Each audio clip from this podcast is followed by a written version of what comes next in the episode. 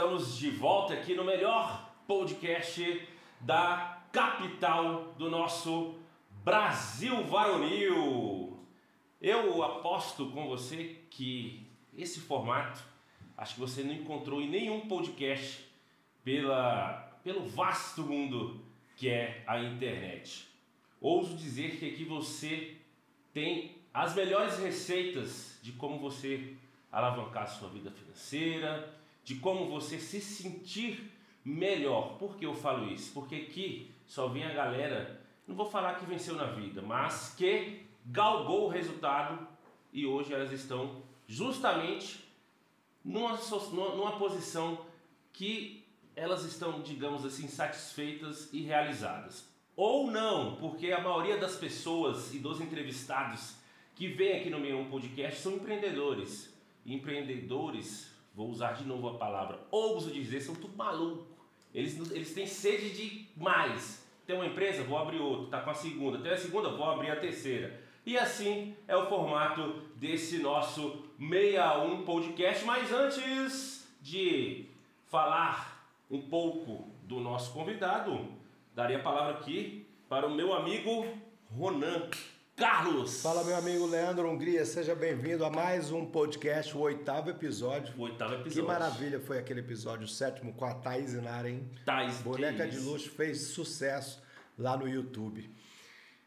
Vai falar dos nossos patrocinadores? Vamos falar dos nossos patrocina patrocinadores. Primeiro, Casa de Biscoitos Mineiros, onde você encontra as melhores guloseimas do Distrito Federal. Temos também o pessoal da Mamute Energy Drink, zero açúcar, né, o, o, o Ronaldão? Zero açúcar. Esse é o energético mais indicado e é o mais bebido na capital. Um abraço pro meu amigo Léo, obrigado pelo, pela força que tem dado aqui pra gente. Alô, Léo.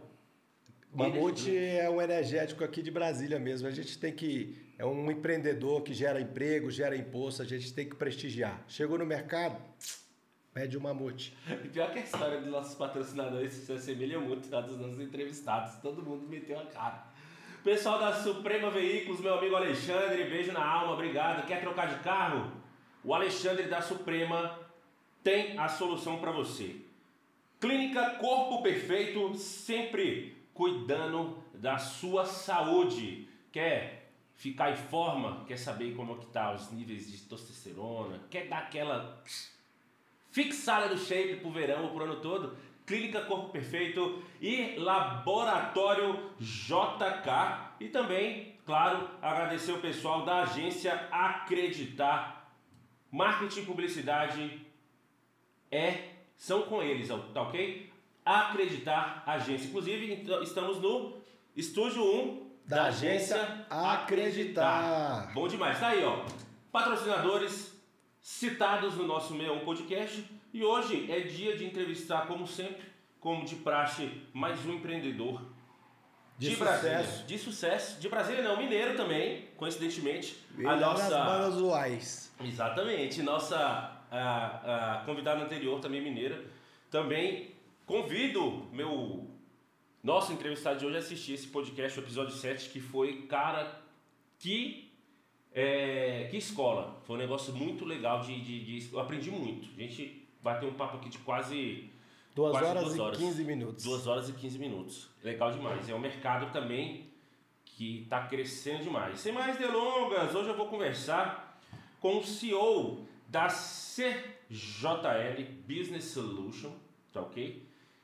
E o fundador do Instituto Carvalho e Freire. Freire. Carvalho e Freire, que também ele já está nessa parte é, de business solution, já é um empreendedor, mas também não esqueceu o lado social com a criação desse instituto, desse instituto Carvalho e Freire. Estou falando do meu amigo técnico de contabilidade e advogado Gilberto Carvalho. Seja bem-vindo. Seja bem-vindo ao 61 Podcast. É uma honra estar aqui, é uma honra estar junto com vocês. Eu acompanho desde o primeiro, tá? Então, eu lembro do Ronaldo deixando o copo cair. caindo, não, caindo, mas saiu na. Caiu também. Mas saiu, saiu, saiu, saiu, saiu, saiu, Não. Você não viu. Eles cortaram, eu vi. Não, foi pior. Foi pior, foi pior. Eu falei, não, não apareceu, só foi o barulho. Só foi levantando assim. Eu falei, ah. aí, cortaram. Eu falei, editor, deixa aí, editor, deixa aí. Mas é uma honra estar aqui, eu acompanho. Cara, o Ronan, assim como eu, assim como todo, a maioria dos entrevistados, é crer no empreendedorismo, né? Então, quando você fala que o empreendedor é maluco, que o empreendedor ele é um cara é, sem limites, mas é porque faz parte, né? Faz parte dessa ânsia, não de querer mais, não de ser o melhor, ser o maior, mas é essa ânsia de fazer diferente, fazer a sua parte e transformar pessoas. Eu digo que essa essa vontade que nós temos de, de estar, de trazer alguém para o empreendedorismo, é porque a gente acredita que você vai transformar uma vida e essa vida vai se multiplicando e transformando, transformando. É o que eu sempre falo. Quem é bom em dar desculpa não é bom em mais nada. Mas então não adianta você ficar chorando. Ah, eu nasci numa comunidade pobre, nasci na favela, não. eu não tenho jeito, porque meu pai não tem condição, a minha mãe não. Meu amigo, quem quer dar um jeito? Eu, eu sempre desconfio de pessoas, eu falo que são criados no teatro, que dá, dá muita ênfase à dramaturgia da vida dele dramaturgia da sua vida, pô, é legal. Mas, pô, por saber, posso, pode me contar uma história da sua vida? Pô, foi dramático. Pô, legal, né? Prepara a parte boa, né? É, a parte tipo feliz assim, pro final, corre atrás. Adianta, o que, né? que, tá, que, que você tem pra me mostrar? Porque, pô, eu, eu falando como meu irmão fala, eu nasci pelado, chorando. E um cara que eu nem conhecia dando tapa na minha bunda pra eu chorar mais ainda, eu já tô no lucro, meu irmão. É. Hoje, Bertão, é o seguinte, hoje eu vou fazer diferente, se o Ronan me permite. Eu sempre falo, aqui é sua casa hoje, você tem aqui um papo, fique à vontade, tá? Perfeito. Vamos fazer, vamos fazer a, a cronologia da sua vida diferente. A gente sempre pega convidado e pega do começo e tal. É, só que a gente vai saber onde você está e depois vamos pro início. Tudo tá bem. bom? Tudo eu bem. só quero que você cite, que eu fiquei curioso nesse bate-papo antes da nossa entrevista, o nome da sua cidade, que eu achei interessante. Eu sou de Quartel Geral, Minas Gerais. Quartel Geral cara lá deu uma aliviada, né? Não foi general não, né? Foi só quartel-geral. É, o nome quartel-geral porque era um recinto dos bandeirantes, né? Da época do ouro, da época de Tiradentes. Dizem as más línguas que a cabeça de Tiradentes está enterrada lá. Olha, é, uma, atenção historiadores. É uma cidade, uma cidade histórica, né? Uma cidade com apenas 3 mil habitantes, né? Uma cidade no interior de Minas, no centro-oeste de Minas. Fica entre Abaeté e Douros do Indaiá, cidades 250 km de BH, né? Isso, 250 km de BH. É, daqui lá são 750 quilômetros. Chão, é chão. É chão. E na época que eu vinha de 11, eram 3 11, que não tem 11 direto daqui para lá, não. É. Hoje eu já posso ir melhor. Não, isso é... Eu já vai de Porsche. Já vai de Porsche. ô, ô, ô, Gilbertão. Oi. CJL Business Solution. O nome aqui já fala, solution, solução, né? É, você sempre saiu desse viés de arrumar solução, solução para os seus clientes? Ou você já foi funcionário e, sei lá, apagava incêndio, apagava, apagava os problemas? Hoje você arruma a solução. Como é que, como é que começou, começou esse business aí da CJL Business Solution? Você falou uma coisa interessante. Hoje na minha carteira de cliente eu tenho três empresas que eu já fui funcionário. Olha aí. É.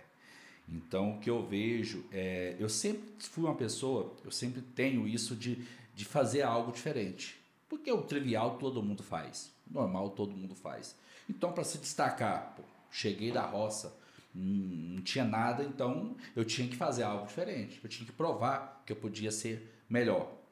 Então isso é sempre. Então quando eu vi isso em todos os empregos que eu passei, eu sempre procurei é, me destacar sem, sem puxar o tapete de ninguém, mas vendo algo que ninguém via. Tá? Depois a gente vai falar sobre isso, que algumas teses que a gente desenvolve, mas quando você nota que você pode fazer algo, que você pode ajudar alguém e que você pode melhorar o resultado, essa é a solução.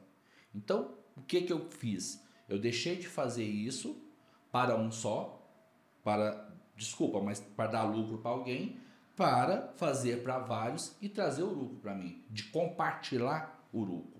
Porque quando eu tenho uma carteira de clientes e consigo soluções para eles, o lucro é dividido entre o cliente e quem consegue gerar o lucro. E mais ainda, quando você começa a multiplicar, você tendo funcionários, você tendo parceiros, você tendo par empresas parceiras que vão ajudar você. Então essa coisa de ajudar, de ter a solução, é isso. É você encontrar, fazer algo diferente que possa ajudar mutuamente os dois. Eu, eu, eu vou pegar um gancho nisso aí. Geralmente, ideias desse seu, desse seu, desse seu negócio surgem quando a gente se decepciona com algum prestador de serviço. Não sei se foi o seu caso. Porque geralmente, eu falei, cara, pago pra esse cara caro. O cara não me dá um respaldo. O cara não faz merda nenhuma.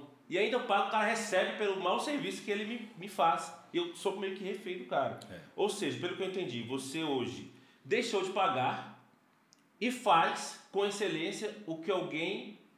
Tô chutando, tá? O que alguém fez para você com uma qualidade ruim. É, mais ou menos isso. Basicamente é uma coisa um pouquinho mais complexa, mas é nessa linha mesmo. O que, que acontece? Você se decepciona, não só com o prestador de serviço, você decepciona esse também. Aqui, esse aqui é doido. Esse aqui é o decepcionado. Eu vou abrir, porra, eu quero ver, desgrama, eu vou abrir. Aí, aí o negócio funciona. O Gilberto entrou na minha vida assim, né? Eu acho que não sei se eu já contei em algum episódio.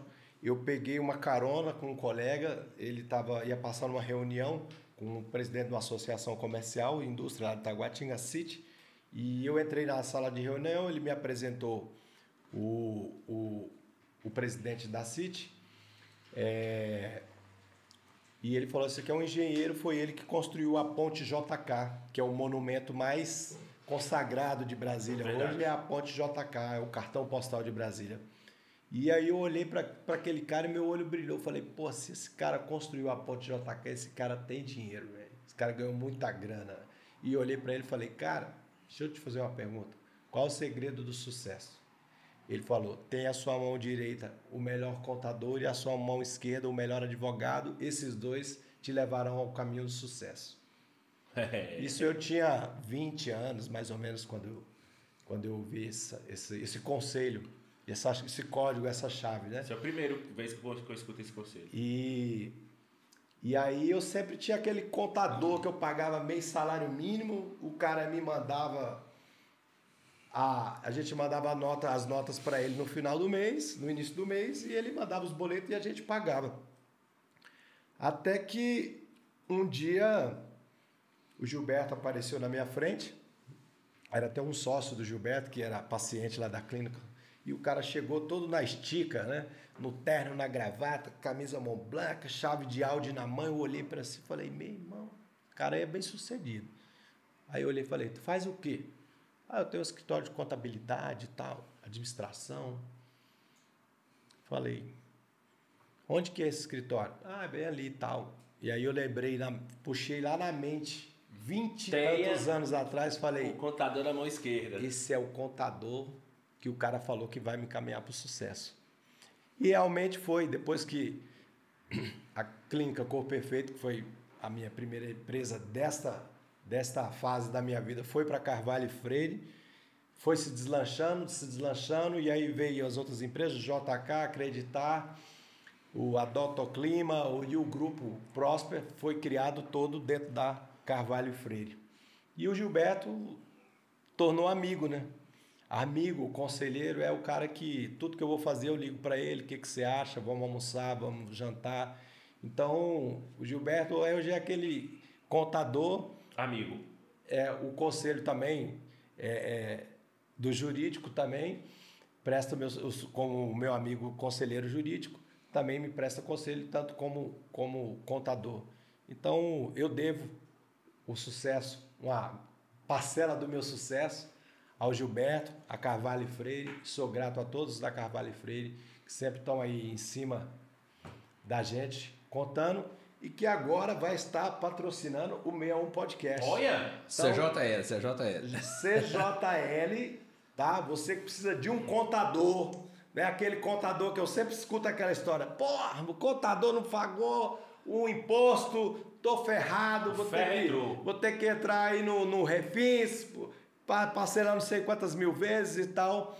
É a CJL Solution Business Solution. Business Solution. E vamos lá, Gilberto. Vai explanando aí. E aí foi que o, quando o Ronan disse, essa é, é sábio essas palavras, da mão direita, o contador, esquerda, o advogado. É, hoje, a gente. O mundo evoluiu, então hoje eu falo que o empresário precisa ter o ABC. O que é o ABC? O advogado, o banco e o contador. Então, o banco, né? Eles não te dão muita moral quando você tá pequeno, não, viu? Quando você é pequeno, o banco não te dá muita moral, não. Mas... Mas é como você deve apresentar, como você deve aparecer pelo banco. Então foi nessa pegada, nesse intuito, que com parcerias, que nós criamos a CJL. A CJL não é só uma contabilidade, ela não é um escritório de contabilidade, ela não é um escritório de advocacia e ela não é um banco mas ela consegue com seus parceiros, ela consegue elaborar e entregar as soluções. Quais são as soluções? O contador não é aquele darfista, o darfista é aquele que só calcula o imposto e te envia. A contabilidade que a CJL consegue entregar através dos seus parceiros, através da sua metodologia, é uma contabilidade que ajuda a tomar a decisão. É uma, uma contabilidade que faz uma elisão fiscal. O que é uma elisão fiscal? É usar a lei em benefício próprio, que é o que é correto. A maioria das empresas, a maioria dos, dos empreendedores morrem porque eles não sabem aproveitar a lei. Eles não sabem o que é uma isenção fiscal. Eles não sabem qual a menor forma de tributação. Então, isso é o dever da escritório de Falar em isenção de tributação, eu estou vendo ser vinculado aí na TV a uma, uma solicitação de assinatura para é, travar o, o alívio para os refrigerantes.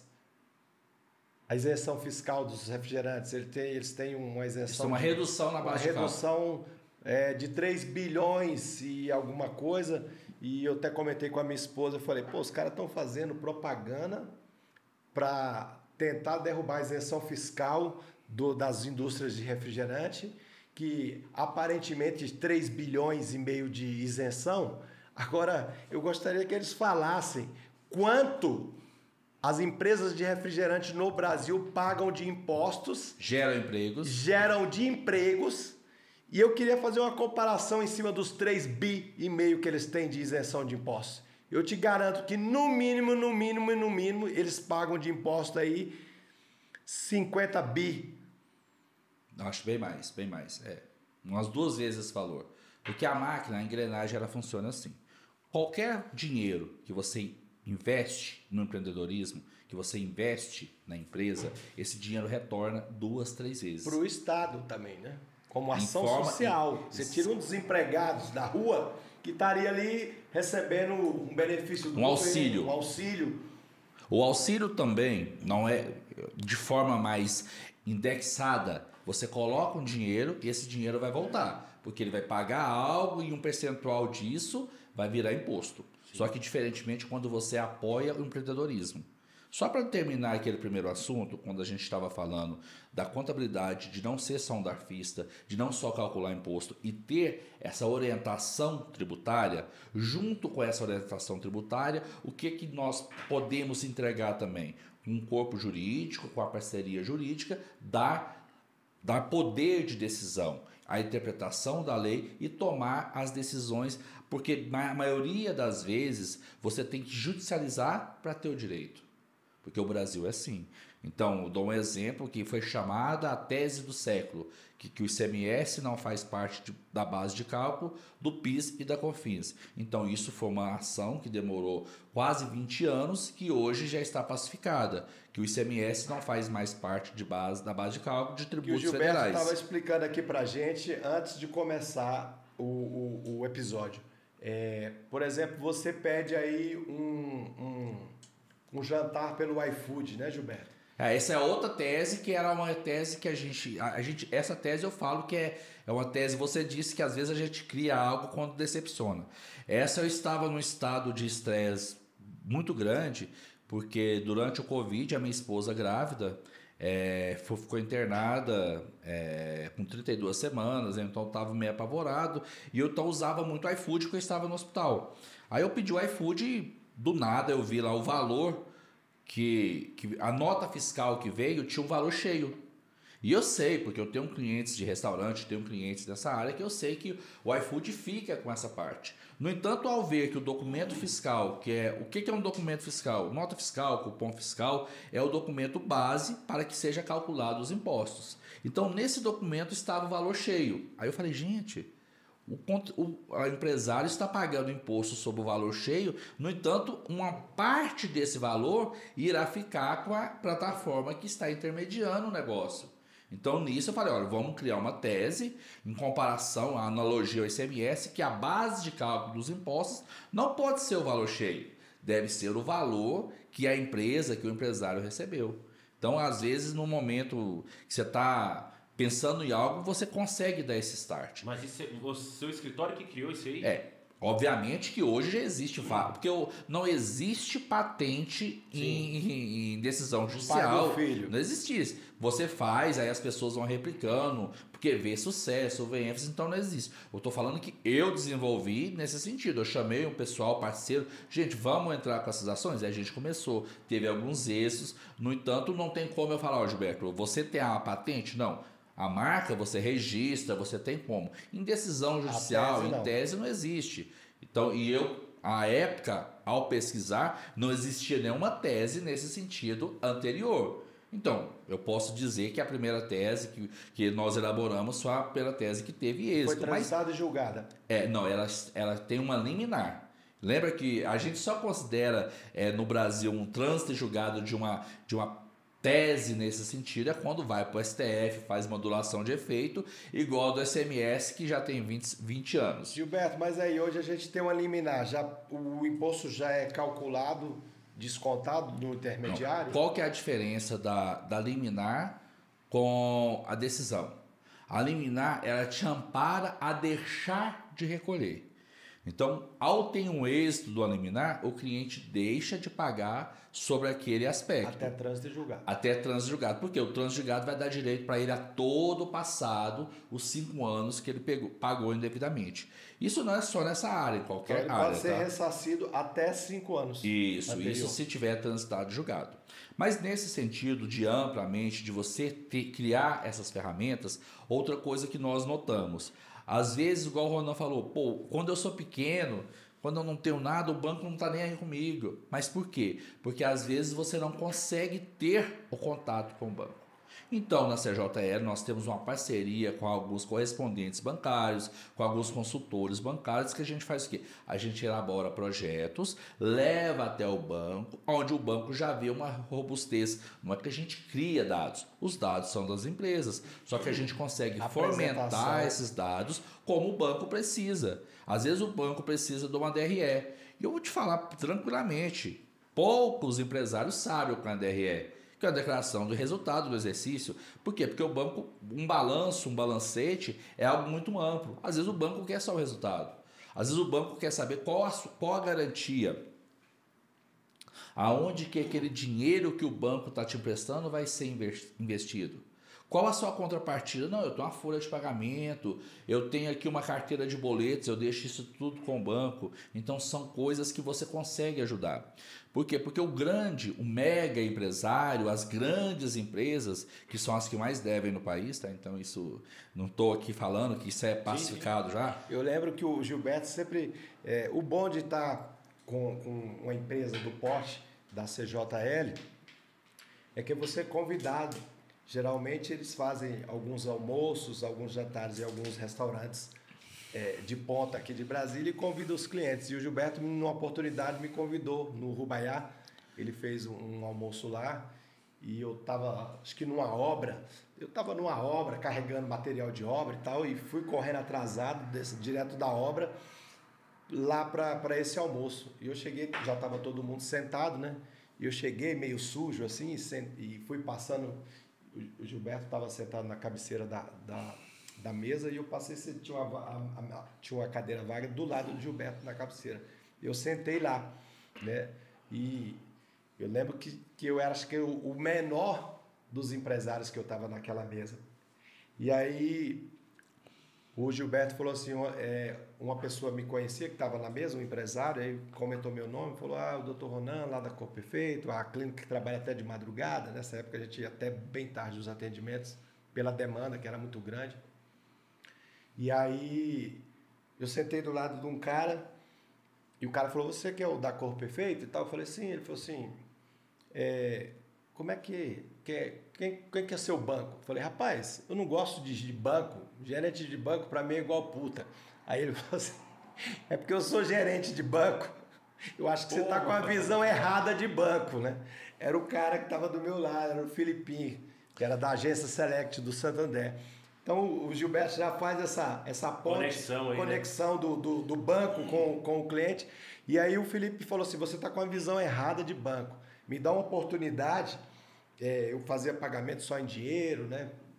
Fazia todas as minhas compras de dinheiro. Falei assim: não, você precisa ter um cartão de crédito para você ganhar milhas. E aí você vai ter vantagem, comprar passagem, avião, tirar suas férias, viajar, tal, tal. E realmente o Felipe me levou para o Santander e me deu uma visão diferente da que eu tinha é, de banco. Foi uma apresentação diferente. E nessa conexão da Carvalho e Freire, né, que é a CJL hoje, é, juntamente com o Santander, que a minha vida começou a, a se projetar. Né? Então, eu, em vez de eu ficar andando com o dinheiro no bolso, pagando todo o dinheiro, eu começava a depositar toda a grana no banco e ia gastando o que, o que tinha que gastar com cartão. Aquelas empresas que começam, assim como eu comecei, que acontece com todo mundo, é que o cara usa a conta física para pagar boleto da pessoa jurídica, usa a pessoa jurídica para pagar coisa da pessoa física. Essa aí foi uma das primeiras coisas que eu tive que solucionar na minha vida. Né? É, eu sei que é difícil, né? Você na hora tá ali, você, eu, eu como sou um, um, empresário operador da situação, que eu vou lá comprar às vezes as coisas, então às vezes eu pago meu cartão pessoal e tal. Como eu não tenho sócio, né? Então para mim é, é, é mais tranquilo. E, e aí ele me deu uma visão diferente. Então a, a CJL fez essa conexão com, com o pessoal do Santander realmente eu, eu, eu passei a visualizar o banco de uma outra forma, como um amigo. Porque às vezes você é, não tem um capital para investir, geralmente é o primeiro pensamento, quando você vai lá no banco, não tem um crédito, mas você vai procurar o quê? Um sócio. E às vezes é onde começa o já errado já começa o problema errado. Então o Gilberto já está deixando uma chave aí, um código. Procure uma contabilidade que te planeje para te apresentar ao banco. Né? Então eles, a CJL planeja essa empresa, né? prepara ela, mune ela de documentos e, e resultados para que seja apresentado no banco e que haja uma viabilidade de alguma contato ali com o banco de algum empréstimo, de alguma coisa. Às vezes também não é só, não é procurar, não é ser cliente. Às vezes o cara nem é cliente da CJL, porque vamos supor que a gente, se a gente tivesse três produtos, eu não preciso ser cliente dos três. Não, eu quero que você faça só isso. Tudo bem. Então a gente consegue elaborar. Porque às vezes não é que a contabilidade deles seja ruim. Às vezes é que eles não têm o domínio para criar. E tem. Porque a, o, banco, o sistema bancário hoje, igual o Ronan disse, a gente conseguiu fazer um elo, por quê? Porque nós temos os contatos. Então a gente tem uma rede de relacionamento. Então a gente consegue chegar, a gente consegue apresentar. Não é nada de lobby, nem nada, é porque você consegue chegar e você já tem um padrão. Porque cada banco tem um padrão, cada banco analisa a sua empresa de uma maneira.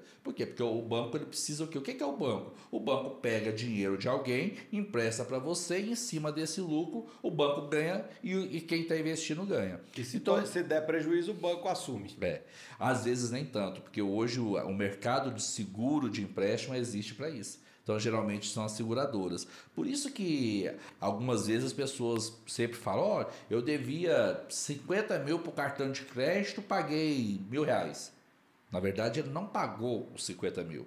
Ele pagou, a, segura, a seguradora pagou 50 mil, então ele pagou um deságio de quem comprou essa, esse título Pagou podre. a franquia do seguro. É, é isso mesmo, basicamente isso. Então, nesse sentido da gente estar sempre assessorando, sempre pensando em inovação, que é aquilo que eu te falei, sempre fazer o diferente, a gente pensou e desenhou que hoje o que que o micro e pequena empresa precisa, o que que a micro e pequena empresa precisa para estar frente a frente com o grande precisa de unir.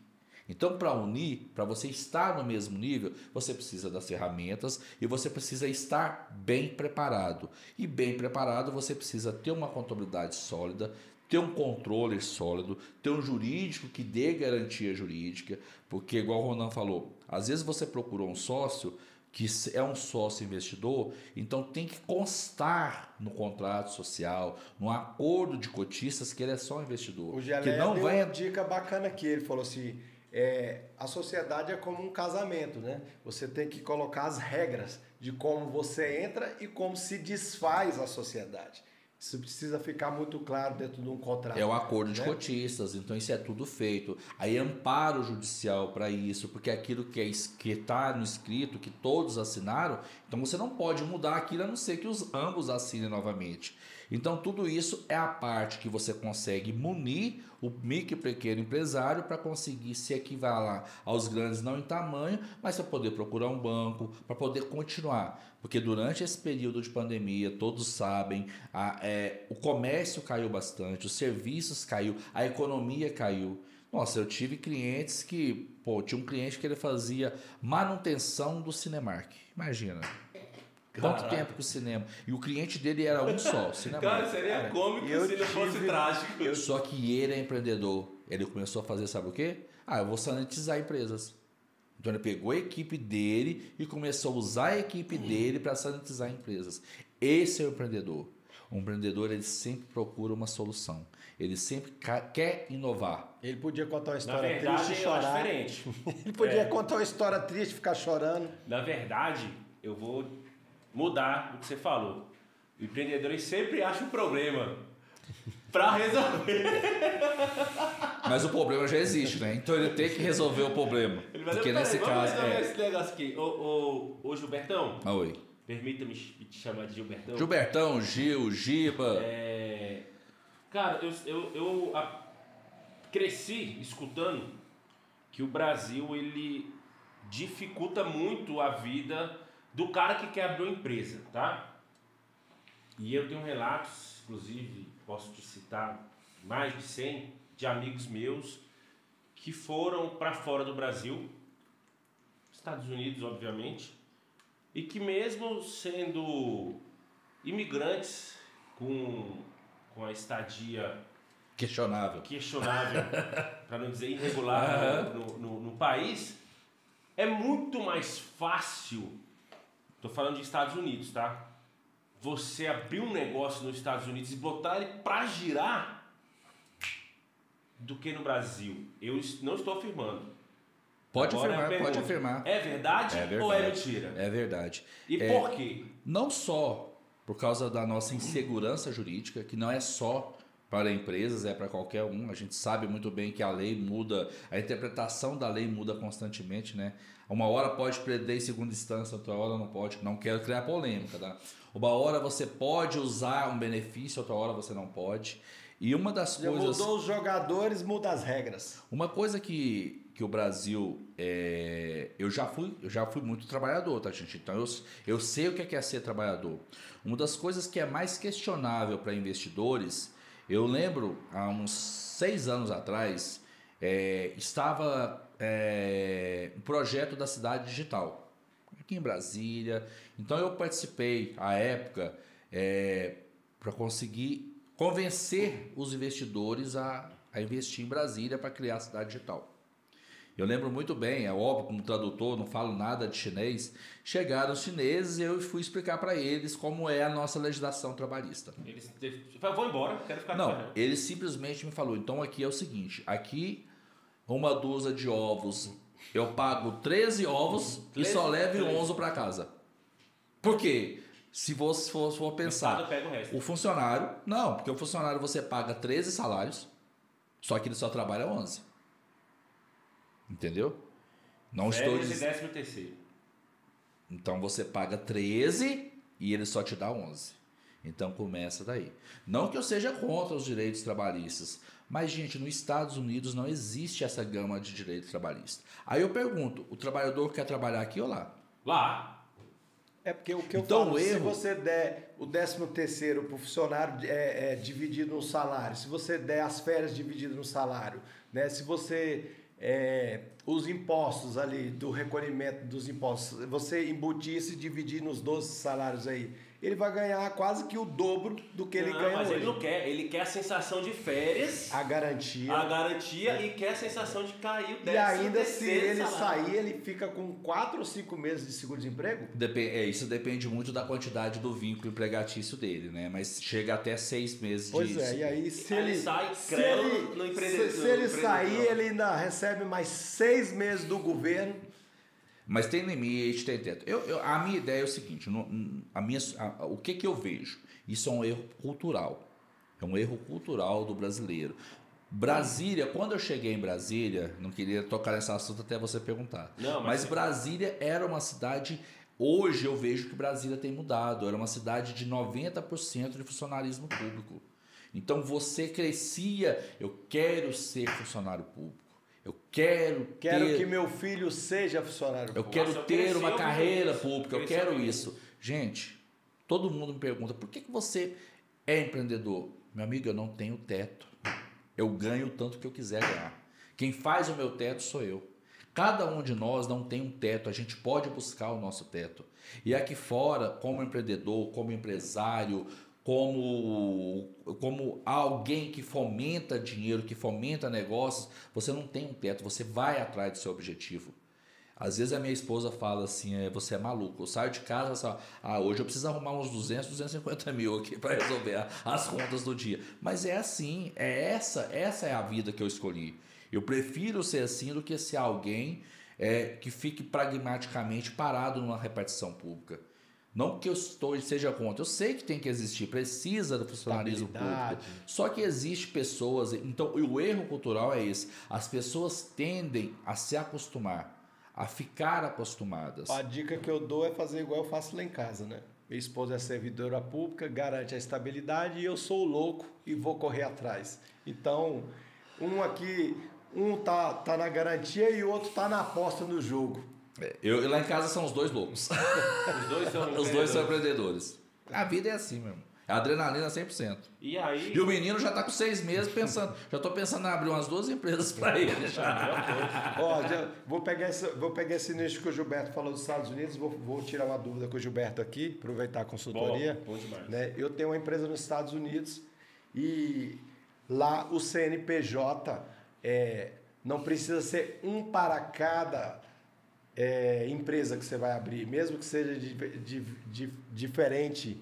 Atividade. atividade, diferente. a atividade seja diferente. Então, você tem um CNPJ lá e você abre um pet shop, você não precisa abrir um CNPJ para um restaurante, por exemplo. Você abre, vai abrindo o braço, vai ramificando, né? É. O mesmo CNPJ. É, e isso é porque lá a, a- interpretação do direito comercial, do direito empresarial, era um pouco mais ampla. Nós somos muito limitados ainda nesse tipo de interpretação. Tanto é que aqui no, dependendo do, do seu ramo de atividade, você tem que ter CNPJ, inscrição estadual, inscrição municipal, é, cadastro TI, cadastro de CVI, cada... aí você vai ter que ter sete documentos para exercer uma atividade só. É isso se, repa- se repete também na pessoa física. Aí você tem que ter RG, CPF, título de eleitor. É uma quantidade, isso é a burocracia. Então Mas- isso vai Mas, exigir. Falar em burocracia, hoje a minha gerente financeira estava pegando um extrato das máquinas de cartão de crédito e aí estava com, com o endereço de, de contato, estava o meu, endere, meu o endereço de e-mail de contato, estava o meu pessoal. E aí a gente foi tirar do meu pessoal e colocar o e-mail do financeiro. Para confirmar que eu era o Ronan Carlos, proprietário daquela empresa, sabe qual foi a pergunta que a atendente me fez? Qual? Qual era o ano de nascimento da minha mãe? Eu falei, olha, a minha mãe faleceu em 2013. Tá com sete, oito, Oito anos. anos. Oito anos. A minha mãe faleceu com 61. Então, pro 68. Eu vou ter que fazer um cálculo aqui para te falar, mas eu não vou acertar. Você pode até a data de nascimento da minha mãe, o, o dia e mês eu posso até saber. Agora o ano eu não sei. Pois ela falou para mim, se o senhor não souber, não tem como fazer alteração. PT Saudações. E eu questionei e ela desligou o telefone na minha cara. É. É o Brasil. É o Brasil. É o Brasil. Mas isso tem mudado em passos bem lentos, Lentos. lentos, e mas aí tem eu mudado. sou um cliente que pagam comissão em toda vez que um cartão passa naquela máquina, eles ganham. E é mal atendido. Mas, sou, sou atendido daquele jeito. mas não é por opção, é por necessidade. Porque se você não tiver a maquininha de cartão, você não vai conseguir passar o cartão. Então, quando há um monopólio, quando há um serviço que ele é obrigatório, porque se, um, se o Ronan não conseguir uma maquininha de cartão, ele não vai conseguir receber o cartão. Correto? Sim. Então, então por isso ele fica às mãos da, da, da operadora, da atendente. Que foi feita sentido. a fusão, hoje parece que Visa é Master, é tudo a Cielo, é tudo a mesma coisa. É, na verdade, é, uma, é praticamente uma fusão com um negócio único. Então, isso, o que, que falta hoje? Hoje falta liberdade. Hoje falta liberdade para, para o empresário, hoje falta liberdade e flexibilidade. Quando eu falo no, no sentido de ter essa liberdade, reiterando, eu não quero que as, as legislações trabalhistas acabam. Eu quero que elas sejam flexíveis. Ocorreu no, há uns Deu cinco opções, anos, né? É, Deu opções. Ocorreu há cinco anos atrás a reforma trabalhista.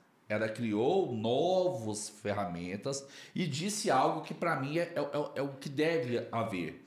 Aquilo que é acordado entre empre- empregado e patrão vale sobre o legislado. O que, que é isso? Se eu e você combinamos algo e assinamos, aquilo vale sobre a lei, porque foi um acordo. É igual um contrato. Quando a gente faz um contrato entre prestador e tomador, ou tomador e prestador, aquele contrato não passa a ser lei. Então aquilo que é combinado vira legislado. Então é isso que deve ocorrer.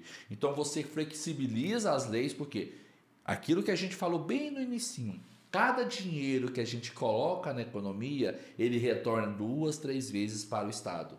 E o Estado tinha, o Estado deve entender que o Estado não deve manter a sociedade não deve manter, ele deve criar ferramentas para que a própria sociedade mantenha e fomente esse dinheiro volte para o Estado, que é o Estado aberto, que é o capitalismo.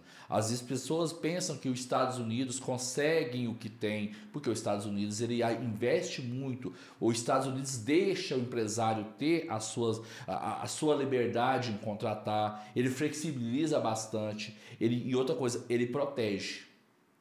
Muitos, muitos empresários já temem, olha, eu vou abrir uma empresa, eu tenho medo. Por quê? Porque já tem aquele preconceito que o empresário é mau, que o empresário é sonegador, que o empresário está fazendo aquilo para furtar alguém. E na verdade, quem mantém hoje esse país de pé são os empresários. E não são os grandes, porque Sim. são os grandes, são os que mais devem. São os pequenos que estão lá pagando o seu imposto mês a mês. O que eu acho é o seguinte, é, o governo, no, falando dos Estados Unidos, ele não é um vilão, ele é um fomentador do empreendedorismo. Essa é a palavra corretíssima que eu achei nesse nosso bate-papo aqui, é, para descrever a, a, a, máquina dos Estados Unidos. Ele é um fomentador do, do, do, do empresário de lá, do empreendedor. No Brasil aqui, o governo, ele é o comedor Ele é o carrasco. era um chicote, porque, cara, velho, você gasta. Eu, eu, eu, não sou contador, mas já passei por um perrengue, fui me, me aventurar, mas vou me aventurar de novo e não tô nem aí. É, Nos procure. Sim. É, vou, vou ver o PIB da empresa, né? Pra ver se tem como pagar se- a, a, a Business Solution. Mas enfim, você tem a burocracia de fechar e eu. Meu pai mesmo fala, meu irmão, eu demorei mais pra fechar minha empresa do que pra abrir. velho." Não, mas hoje mudou isso de tal maneira que você, para você ter ideia como que o Estado brasileiro é vilão. Hoje para você constituir uma empresa, você paga hoje no DF em torno de taxas 500 reais. Então, a- o governo está te penalizando ao abrir uma empresa pagar 500 reais. E para você E vai dar- gerar renda pra e eles. para você dar baixa, ele não te cobra nada. O que, que o governo está falando? Opa, baixe as empresas, Isso. não abra nenhuma. Porque deveria ser o contrário. Ou não deveria Abra- cobrar para constituir e a pessoa, quando for fechar, perguntar por que, que você está fechando. Gente, Hoje, quando você vai cancelar qualquer plano, qualquer coisa, o que, que as empresas que dão lucro fazem? Por que, que você está cancelando? O que está acontecendo? Vamos Avalia que porque o governo tinha que fazer isso. Se eu sei que aquela cadeia produtiva vai fomentar, vai fomentar o empreendedorismo, vai gerar mais dinheiro para a economia, qual o motivo de eu dar uma baixa? Por que, que eu tenho uma empresa inativa? Qual o motivo? O que está acontecendo? Então, isso tudo é um erro cultural, é algo que tem que ser mais bem elaborado e para que o empresário, o empreendedor, sinta-se bem, sinta-se à vontade. O Ronão sabe muito bem, o Ronão é um cara que eu, eu acompanho há bastante tempo e eu sei disso. Pô, ele sabe que as datas de pagar imposto, o governo não quer saber. Existe o um imposto que quando ele vence no, no sábado, você tem que pagar isso. na sexta. Eu ia falar isso. O imposto vence no sábado, você tem que pagar na sexta. Ele já, o governo quer tomar uma cervejinha Ele no faz sábado, o cálculo que na sexta-feira vai cair na sexta. Imposto vence dia 25, dia 30, né? 31. É. Então aí 25 caiu no sábado, eles põem para o dia 24. Então você paga antes. E se não pagar, qual é a multa? Juros e correção. De quantos por cento? Dependendo, chega a 20%. Você já viu? Multa a de 20%? Culpa é do Cabral. Não, acho que a culpa não é do Cabral, não. Eu acho que a culpa, quando a gente fala, Gilberto, por que, que as coisas são assim? Porque as, as pessoas se acostumaram a ser é assim. É zoneado demais. O, o lugar zoneado. Eu, eu, eu, eu tô falando besteira mesmo. Tá não. Cara, o tal do Brasil é zoneado não, demais. Mas, mas as coisas têm mudado. Só que a mudança ela não acompanha a necessidade. É, a reforma você... tributária tá aí. Tá parada, né? travada. Parada, parada, parada. É, parece que já mexeram nela toda. Não vai sair nunca. Ó, eu, eu fiz o meu, o meu estudo até para o meu doutorado, que é o seguinte, gente, não se assustem. Se você pegar toda a cadeia de movimentação, toda a cadeia de pagamentos e recebimentos, se você pegar tudo que o Brasil movimenta, tudo aquilo que é, que, que é rodado nos bancos, que entra e que sai, se você pegar essa, eu chamo de base de cálculo, e criar uma alíquota única, uma alíquota única de 6%. Quer dizer, tudo que é feito é 6%. Independente de ser serviço, de ser venda, de ser o que for. Tudo. Tudo, 6%. A arrecadação aumenta em quatro vezes. Mas, Pasme. Mas... E não existe sonegação. O único imposto no Brasil que ninguém sonegou, chamou CPMF. Por quê? É Passou, é, reteu. É, é, na fonte. Então por que, que adianta ter 27% de imposto, 30%, 35%, 40%, 70% se não vai pagar? Por isso que eu falo, eu não estou aqui acusando, são dados. Hoje, as maior, os maiores devedores, que são as grandes empresas, eles pagam é, para não pagar. Então eles preferem gastar com questionamentos, com, a, é, com bancas milionárias para não pagar o devido imposto. Então se você consultar hoje, digita lá PGFN. O que é PGFN? Procuradoria Geral da Fazenda Nacional. São as dívidas que já saíram da Receita e foram para a Procuradoria. Os maiores devedores são, com certeza, as maiores empresas. Os bilionários. Por que, que isso existe? Porque culturalmente, o que, que a, as pessoas tendem a entender que o imposto, essa guerra fiscal que existe, são 27 estados. Então, o ICMS é, é para o estado. Então eles brigam, ah, se você se vendeu daqui para cá, aí tem o DIFAL. O que é, que é o DIFAL? A sua alíquota lá é menor, a minha tem que ser maior, tem que pagar o diferencial de alíquota. É uma guerra fiscal. Por isso combustível está desse jeito. Não só combustível, tudo. Tudo. Aí tem empresas que me procuram, falam assim, oh, Gilberto, eu vou, eu queria abrir uma filial em outro estado para sair disso. Então vai criando manobras, vão criando manobras. O que, que é isso? Insegurança jurídica. Por quê? Porque cada estado pensa de uma maneira, o centralizador, que seria a União, para ter uma reforma tributária com um acordo, com um pacto federativo, não consegue. Por quê? Porque as intenções de cada um valem mais do que a intenção da sociedade, do pleno. O certo seria, gente, qual que é o melhor para todos? O melhor para todos é isso? Então vamos usar essa maneira. Se a gente criar uma alíquota única em cima de qualquer tipo de operação, aonde que vai aumentar a arrecadação em quatro vezes, por que, que não fazem isso? Porque aqueles que não pagam nada vão começar a pagar 6%. Aqueles que deixam de pagar. Porque se você pensar 6% de mil, 6% de um trilhão é quanto? É grana pra cara.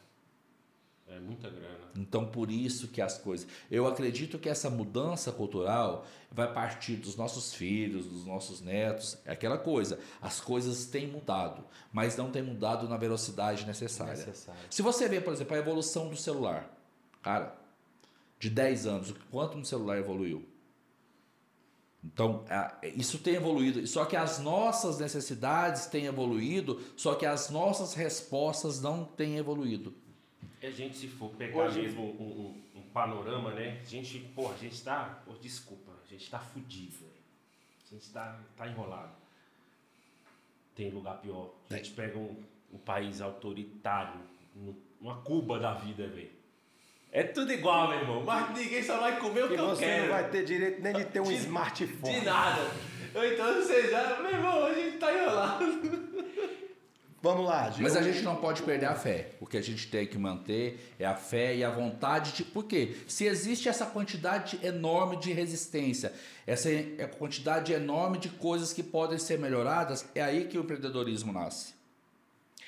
A gente falou aqui muito de, de termos técnicos. Às vezes você que está aí do outro lado vai se desinteressar por esse assunto. É, mas aqui são vários códigos e várias chaves né? E, e o código, vou te dizer que se hoje eu pudesse falar o 01 para você ser um empreendedor bem sucedido, é, é esse código que o cara me deu lá 20 e tantos anos atrás. Tem o melhor contador à sua mão esquerda, tem o melhor advogado à sua mão direita. Esses dois serão as muletas que te caminharão para o sucesso. Mas o Gilberto é meu amigo pessoal, além de de ser meu jurídico e meu contábil. E ele veio aqui para contar. Vocês já sentiram aí o naipe do cara, né? É, hoje o seu maior cliente tem quantos funcionários, Gilberto? 7.800. Ouço, falo, né? Não, falei para você não me falar a quantidade de funcionários da minha empresa. 7.800 funcionários. É, é, hoje a sua carteira de clientes movimenta, fomenta no mercado quantos milhões de reais? Hoje, se eu pegar em amplo os clientes que nós atendemos, independente do serviço, independente de que a gente consegue, que faz parte da carteira de clientes, hoje está em torno de 650 milhões mês. Ou seja, mais esse garoto aqui que veio lá de Minas passa pelas mãos dele, pelas empresas, pela mão pelas mãos dele para o governo do GDF, ou do governo federal. Ou de outros estados que a gente atende o Brasil inteiro. Ou de outros estados, mais de meio bilhão de reais. Sem falar quantos empregos passam pela mão dele. E o Gilberto foi chamado aqui para contar isso aqui que você está ouvindo, um cara que está envolvido em operações de meio bilhão de reais porque um dia, conversando com o Gilberto, e às vezes a gente conhece uma pessoa num carrão, uma roupa bacana, morando numa mansão e tal. E às vezes a gente julga a pessoa, né? É... E aí você vai deparar com os bastidores das histórias que tem por trás, que é o que mais me motiva a empreender são as histórias da vida. E eu no almoço com o Gilberto, o Gilberto casou, passou a lua de mel no Blue Tree, né?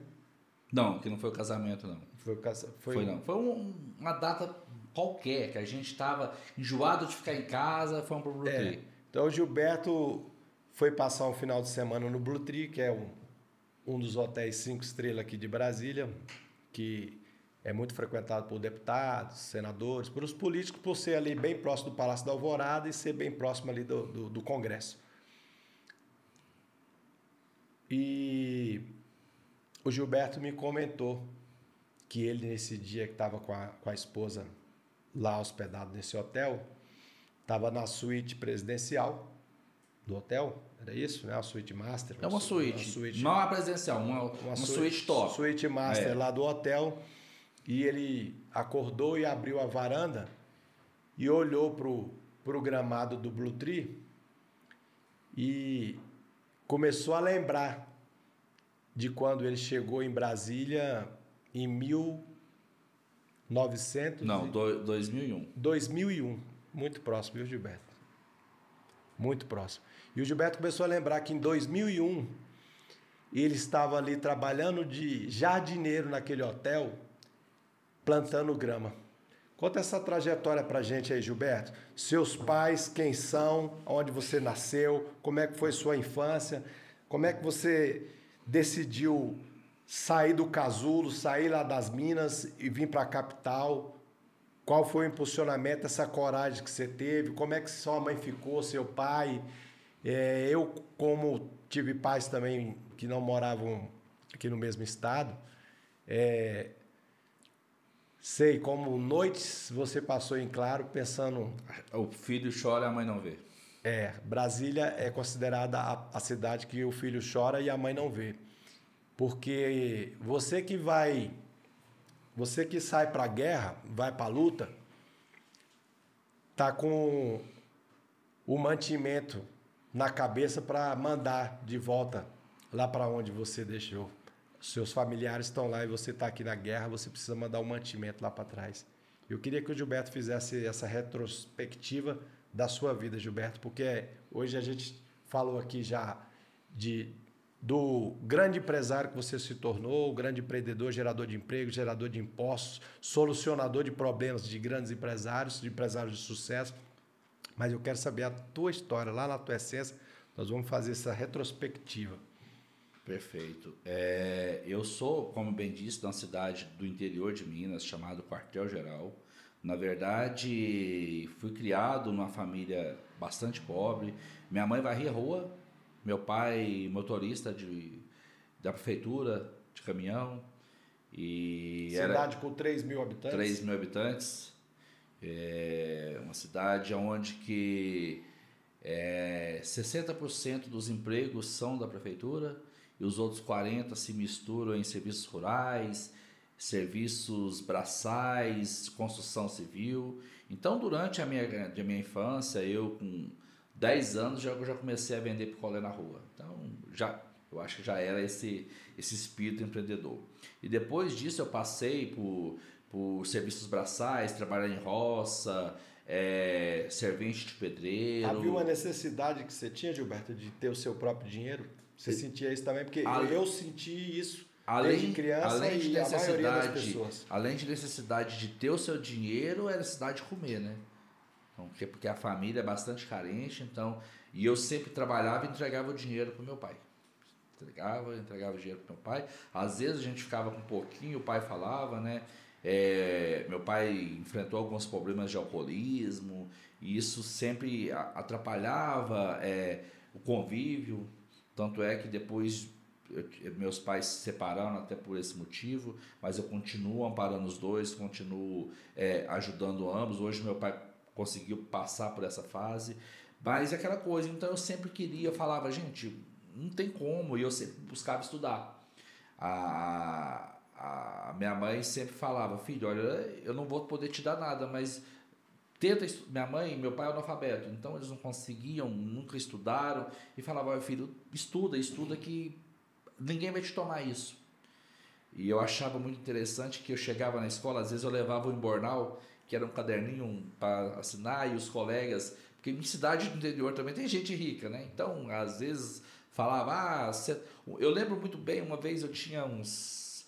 Eu trabalhava na roça e batendo pasto, são foice. Foice você bate pasto, pro gado vir depois. Aí você trabalhava o dia inteiro, eu era, era quinta série, hoje ensino médio, né? Quinta série. É, hoje eu não sei, eu acho que é, é ginásio, né?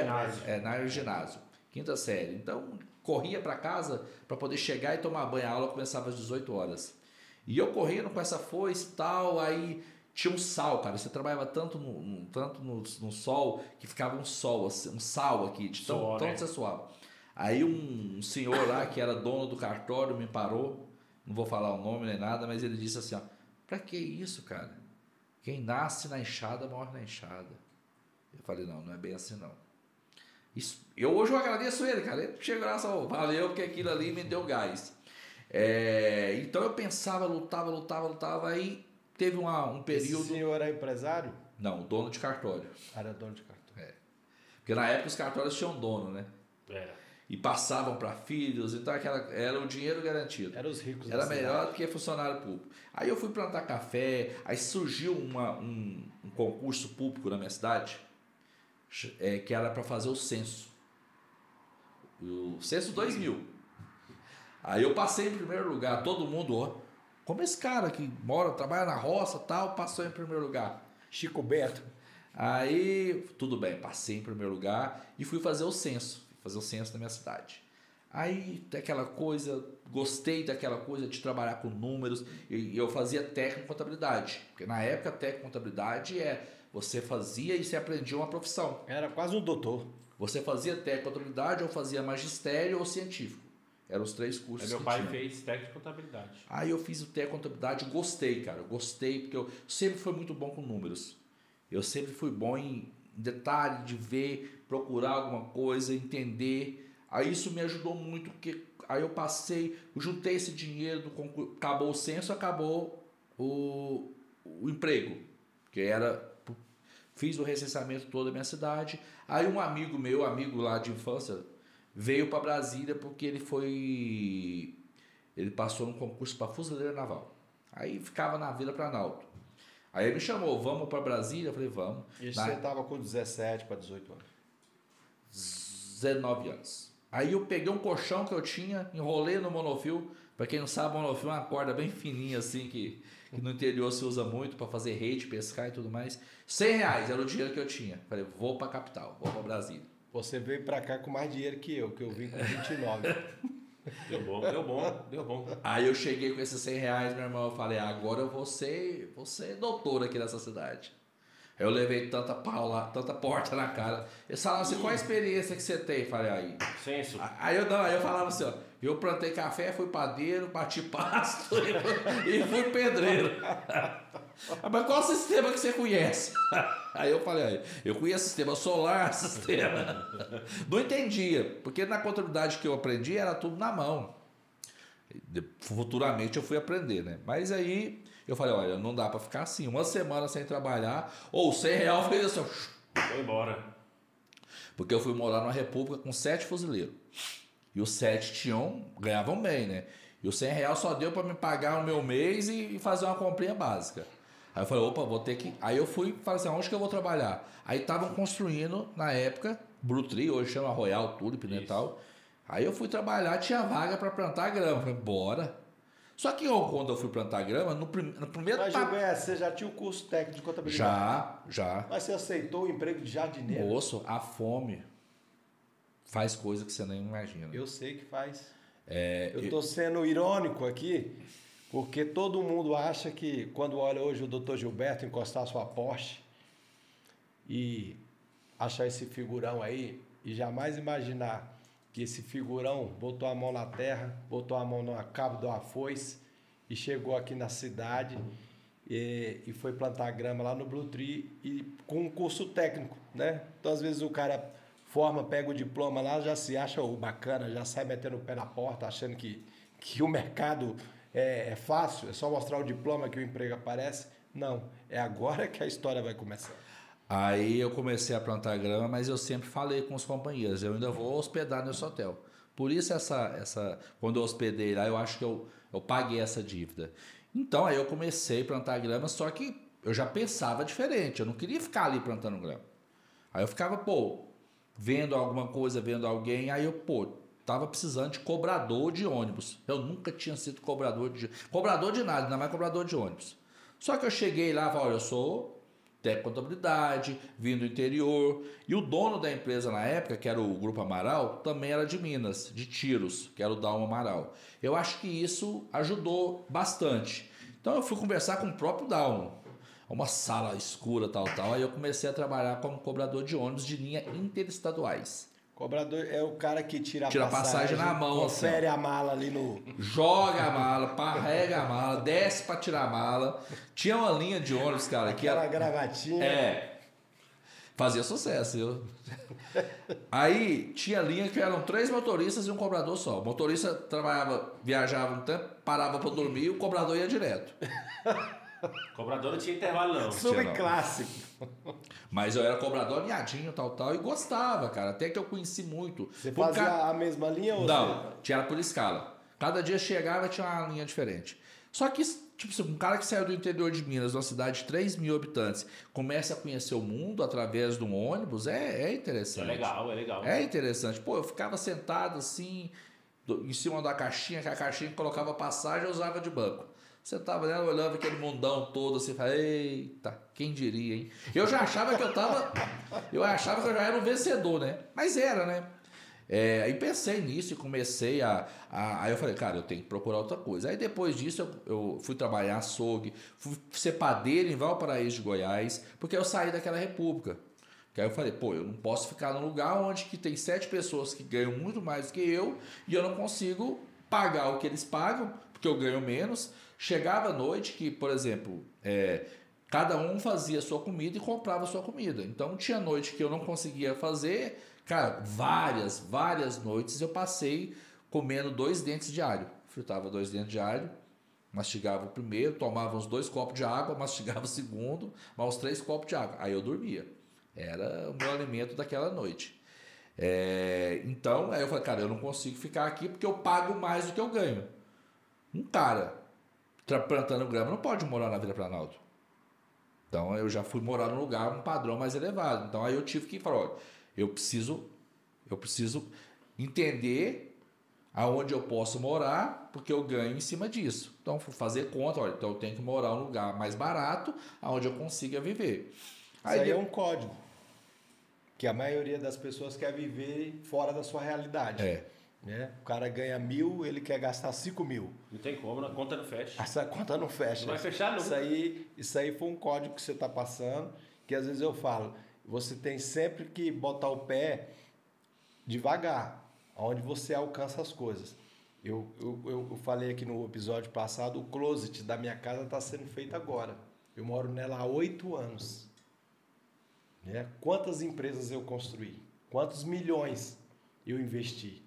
E agora, depois de oito anos, que a gente está realizando o sonho, que é um sonho, a expectativa de um sonho de ter o nosso closet do jeito que a gente queria, né? É. Então, pode ser uma coisa pequena, mas você vê que a gente, eu posterguei durante muito tempo por sempre priorizar, colocar o melhor. Já tirei da minha casa televisão para pôr na empresa, já tirei forno da minha casa para pôr na empresa, né? Então, Mas sabe por que, que você fez isso? O closet lá vai te trazer receita. Não. O dinheiro que você traz aqui vai te trazer Sim. receita. Essa é a visão do empreendedorismo. É porque o dinheiro da empresa é investido. É. O dinheiro que você gasta lá no restaurante, no restaurante caro, né? Por isso que Não, eu só como galinha não, caipira. não é, não é um investimento, né? A não ser que você esteja ali fazendo um business. network, a não negócio, ser que você esteja. O almoço que eu faço com clientes não é almoço barato, ele sabe disso. Mas por quê? Esse almoço eu faço negócio. Porque quando um cliente, Conexão. quando um cliente meu faz negócio com outro, com outro cliente, o negócio vai ser meu também. Todos ganham. Então, voltando a isso, aí passei, aí eh, fiquei muito tempo na, na CNM, Confederação Nacional de Municípios, eu entrei no trainee, conheci muito do Brasil também, porque aí eu viajava nos municípios. Ela é o como- mesmo lugar ali, daí atrás de Serpro, né? É, não, a CNM, a época, ele ficava na W3. Sobe três. É. Hoje tem uma sede gigante. É, aí depois eles construíram essa sede. A CNM ela faz, ela faz muito para os municípios. E eu participei dela num momento chave. Eles têm grana demais. É, porque recebe valores dos municípios, né?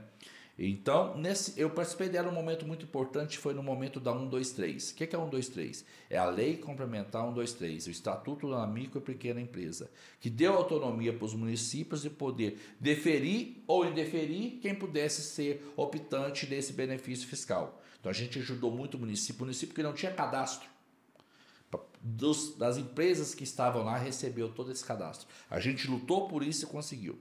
Aí depois de muito fazer isso para municípios, para falar, chegou a hora de eu montar o meu escritório, que eu estudei, né? Pra isso. Estudei para isso. Aí você, saiu lá da. CNM, Não, Confederação Nacional. você estava na padaria. Não, depois que eu saí da padaria, eu fui gerente de administrativo, fui técnico de contabilidade nas três empresas que, que Hoje hoje, são são clientes. suas clientes. E depois eu passei no trainee para a CNM como contador é, sênior, aí é uma coisa. Aí eu fui fazer implantação de sistemas, o sistema chamava Cianweb, Sistema Integrado de Administração Municipal. Um sistema para todos os municípios do Brasil. Maravilhoso. Eu fazia parte da parte contábil desse sistema, por, por ser dessa área. Então, depois, aí eu, como viram que eu era uma pessoa que pensava um pouquinho fora da caixa, me levaram para essa parte da 123, para ajudar os municípios. Aí eu falei, ó, agora chega, agora eu quero montar a minha empresa. Aí eu aluguei uma sala, eu passei pelo mesmo quase mesmo que o Ronaldo passou. Você tem alguma garantia? Não. O que, que você tem? Eu tenho vontade de trabalhar e quero abrir meu escritório. E te prometo, se eu não der conta de pagar o aluguel, eu desocupo o imóvel, eu não vou lhe dar trabalho. Mas como eu tinha um dinheirinho salvo, o que, que eu falei? Eu pago seis meses de aluguel adiantado. Eu falei, moço, eu ia te pedir só três. então vou fazer os três então. Então tá, fechamos. Aí eu paguei três meses de aluguel. Fiz um panfletozinho, abri meu escritório de contabilidade. Comprou Pronto. mesa nova? Cadeira nova? Não, não. Fui lá na Sandu, peguei aqueles móveis usados lá, carreguei nas costas e subi lá pra cima. A Avenida Sandu sempre salva, é, é. Gente, a Avenida Sandu é uma avenida que tem aqui em Brasília, onde vende móveis usados. Tá? Hoje eu tô com o meu escritório foi lá. Foi na eu... Foi, foi. Na... Edifício Conjunto Nacional. Poucas pessoas sabem, mas na C12 de Taguatinga... Conhecido como a... Cracolante. Eu ficava, cara. Essa... eu tô tentando me situar. Onde Você sabe é? onde é? Paranoá, o, similar. O, o Cine Paranoá? Ah, não. Fica ali, abaixo. Sim, sim, oh, em frente à Palácio do Relógio, do é, outro lado. Isso, e fica próximo ao HPAP. Ou ia, sim, ou ia pra Cacolândia ou ia pra HPAP. ou é, ou é drogado ou é doido. HPAP é o hospital de louco aqui de Taguatinga. Aí, beleza, eu fiquei lá, eu falei, cara, esse negócio tá errado. Sim, aí só, eu, sozinho. Sozinho. Aí eu descobri, cara, que é o seguinte, ninguém ia lá porque tinha uma pastelaria embaixo e a gordura do pastel ia toda para lá.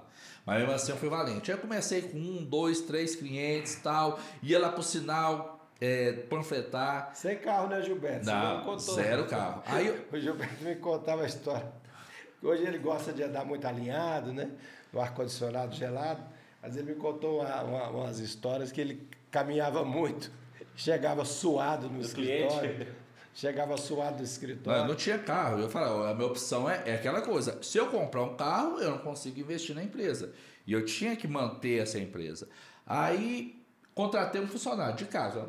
Já que eu vou sair para buscar, tem que ter alguém aqui para para cuidar. Beleza. Aí contratei um funcionário, aí comecei a panfletar, e aí embaixo, cara, na época passou um, um contador é, de Ferrari. Na época era o contador gigante, prefiro não falar nome nem nada. Ele pegou meu panfleto e rasgou. Não, vai trabalhar para mim, você não tem. Foi outro cara que é aquelas pessoas que hoje você tem que agradecer. Aí hoje é, ele está de tornozeleira eletrônica, mas é, isso é história para outro podcast. É. Mas tudo bem, então isso, cara, aí eu comecei. Aí do, do, do centro de Taguatinga eu fui pro CIA. Aí do CIA eu fiquei no CIA uns três anos, fui crescendo, tive alguns sócios, tive alguns parceiros, aí fui pro SIG. Aí no SIG é... Mas conta quem fez você sair do CIA para o SIG. É, o Ronan, o Ronan nos abriu o olho. Olha, o CIA, é, ele, tem, ele só chega até determinado público. É. Como o Ronan falou, cara, a visão de vocês, o público que vocês querem atender, então vocês têm que expandir a operação. E tem que oferecer uma estrutura digna dos clientes. Dos clientes. Aí a gente até é, compartilhou o mesmo arquiteto tal. De que meu arquiteto, que vai estar aqui no podcast contando a história dele também, que é muito bonito, um cara que veio também do nada. É. O Marcos Dourado, hoje é o arquiteto mais é, solicitado de Brasília. Vai estar aqui contando também a história dele. Indiquei meu arquiteto pro Gilberto e falei, Gilberto, deixa esse cara trabalhar, esse cara é um artista. E o escritório do Gilberto, cara, ficou assim. É. Aí a época, quando nós fomos pro SIG, eram duas salas. É, depois passamos para uma terceira sala, todas essas três salas alugadas. E nesse momento agora, eu até estava na obra antes de vir para cá, é, eu consegui adquirir nove salas. Então a gente está deixando três salas que eram alugadas. alugadas para nove salas próprias. Então, 650 metros quadrados. Quadrado e de o, escritório. E o Marcos Dourado tá lá é, me ajudando, fazendo a arte dele. E eu dando muito trabalho para ele, mas é aquela coisa, a gente precisa oferecer estrutura. Então você precisa dar ao cliente o que ele precisa. Pega a chave aí, pega o código. Pegue o dinheiro que está entrando na sua empresa e reinvista. Não vá comprar Ferrari, não vá comprar Porsche, não vá comprar Maserati. Pegue o dinheiro e invista. Até 2014 eu andava de HB20 financiado. Todo o dinheiro que entrou nas minhas empresas voltavam para minhas empresas. É, eu, eu acredito que tudo tem a sua destinação e tudo tem o seu objetivo. E o tempo. E o tempo. É, então, quando você vê que aquele dinheiro, porque eu, igual eu, eu, bem disse para o Ronan, se aquele dinheiro que ele não fez o close, ele usou para gerar riqueza, para gerar renda, ele fez certo. No entanto, dependendo da ação, dependendo da operação, o cara pode sim comprar uma Porsche desde que aquela Porsche traga para ele retorno. Sim. Porque igual o Ronan bem disse, o Ronan fechou a primeira vez que nos viu, por quê? Porque ele viu o perfil, ele viu como, como nós vendemos. Isso é muito importante. Por isso que nove salas é necessário, é a imagem da empresa, é a estrutura da empresa. Como o Ronan bem disse, cara, vocês hoje você consegue atender não só um serviço, não é só eu vou ter uma, uma empresa de contabilidade lá dentro, eu vou ter um espaço, um co-work, onde qualquer empresa vai poder prestar o seu serviço lá. Só que eu vou poder, como dono, como, como gestor dessa operação, escolher quem é que eu quero que esteja lá para prestar o serviço. E como o Gilberto começou comigo lá pequeno, né, Gilberto? Como a minha primeira clínica era emprestada, né? Eu era o recepcionista da clínica, 33 metros quadrados. É, e o Gilberto veio caminhando comigo esses oito anos, eu acho que nós já estamos juntos aí. E negociamos pequenas, pequenos faturamentos. O ano de 2019, 2020, eu tive assinando contratos acima da 4 milhões, 5 milhões, 10 milhões, com a assessoria do Gilberto em cima dos meus contratos, tava, todos passaram pela mão dele, todos foram assinados conjuntamente com o aval do jurídico, com o aval dele, e foi bom compartilhar esse, esses momentos com o Gilberto e que a gente chega no nível de, de faturamento desse e, e, é um cara que estava com você desde o início ali. Ele, tanto ele cresceu, tanto como eu cresci e agradeço porque naquele momento que eu estava ali, eu tinha que estar com os melhores do meu lado. E a diferença, Gilberto teve dois sócios, né? Hoje ele está só e, e eu tô com ele. Né? Ele nem era o, o, o, que, o, o primeiro que me levou para o escritório dele, mas por ele sempre atender minhas ligações, né? Era o cara que atendia as ligações. Ele, você está com quantos funcionários hoje, Gilberto? 45. 45 funcionários. Eu não quero falar com a gerente dele, eu não quero falar com a financeira dele, eu não quero falar com o RH dele, eu quero falar com ele. Eu ligo no celular dele e ele atende. A hora que for. Se ele não puder atender, ele fala: cinco minutos eu te ligo. Então, essa é a relação que você tem com a contabilidade, com o seu jurídico. Né? Então, mais uma vez, dedico uma grande parcela das minhas vitórias à JLC. CJL. CJL.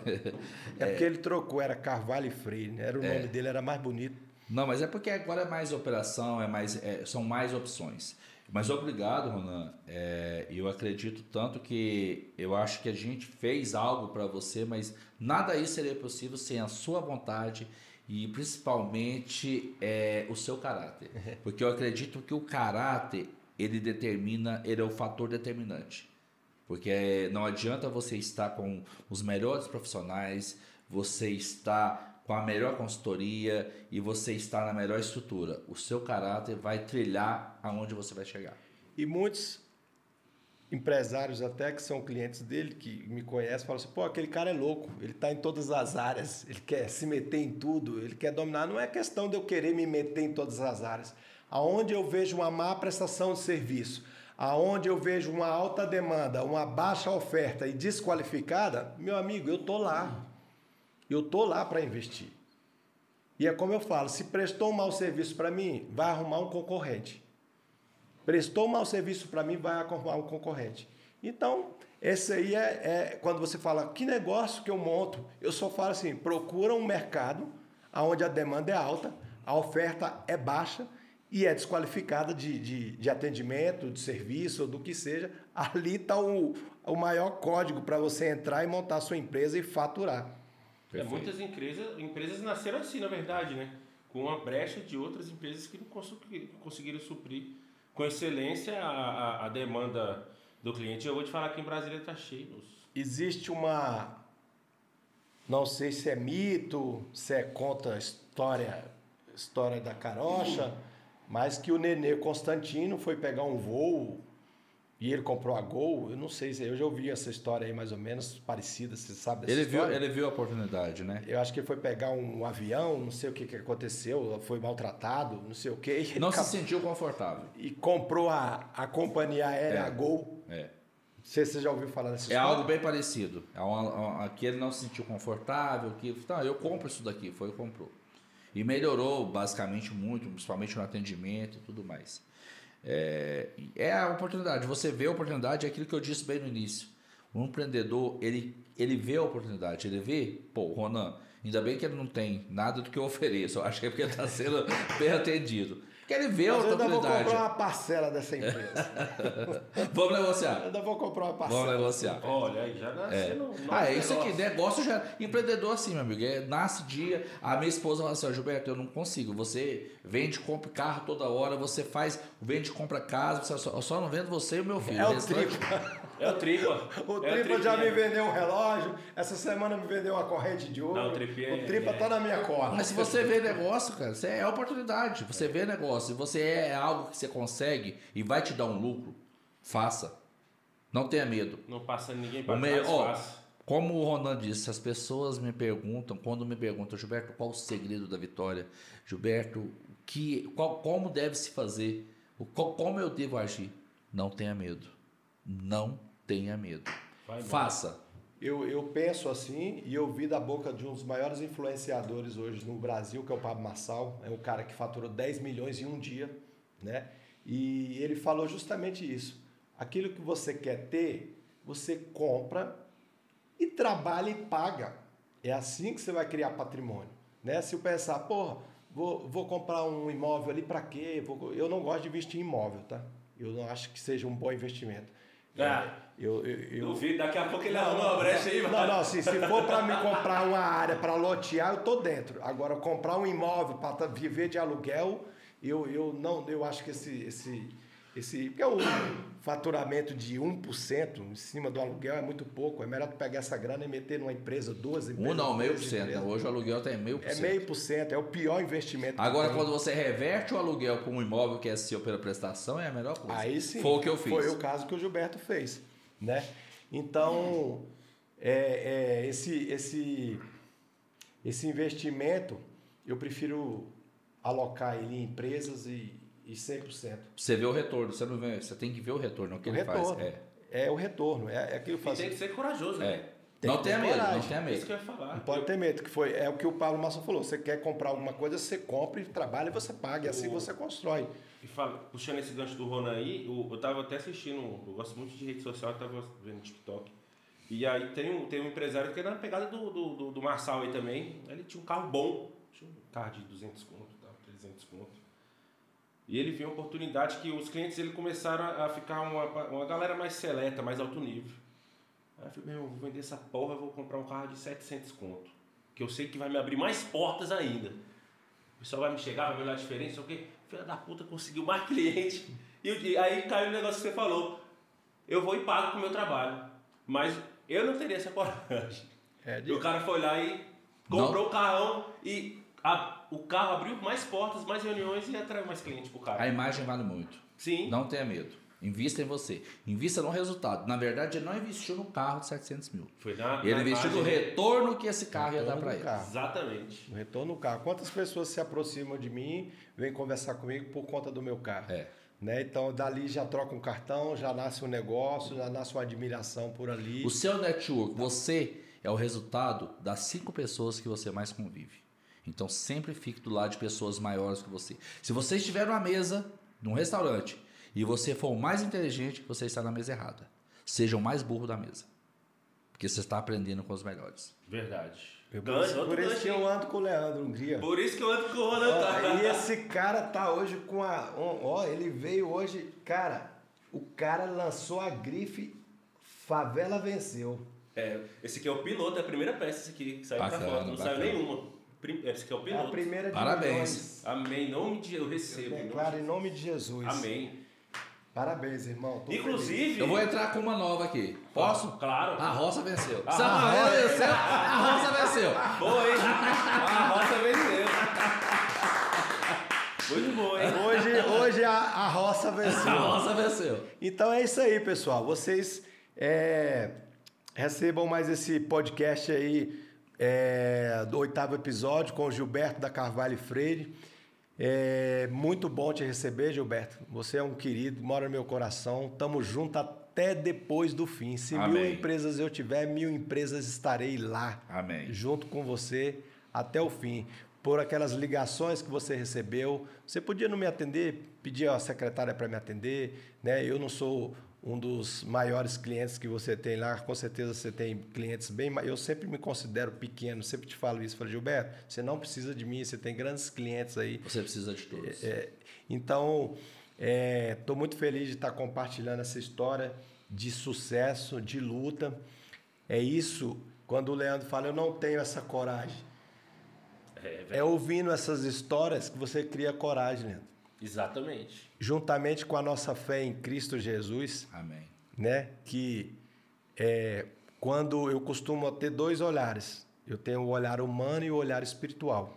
Quando o meu humano não vê solução ou não vê uma porta aberta, eu ligo o olhar espiritual e a porta aparece.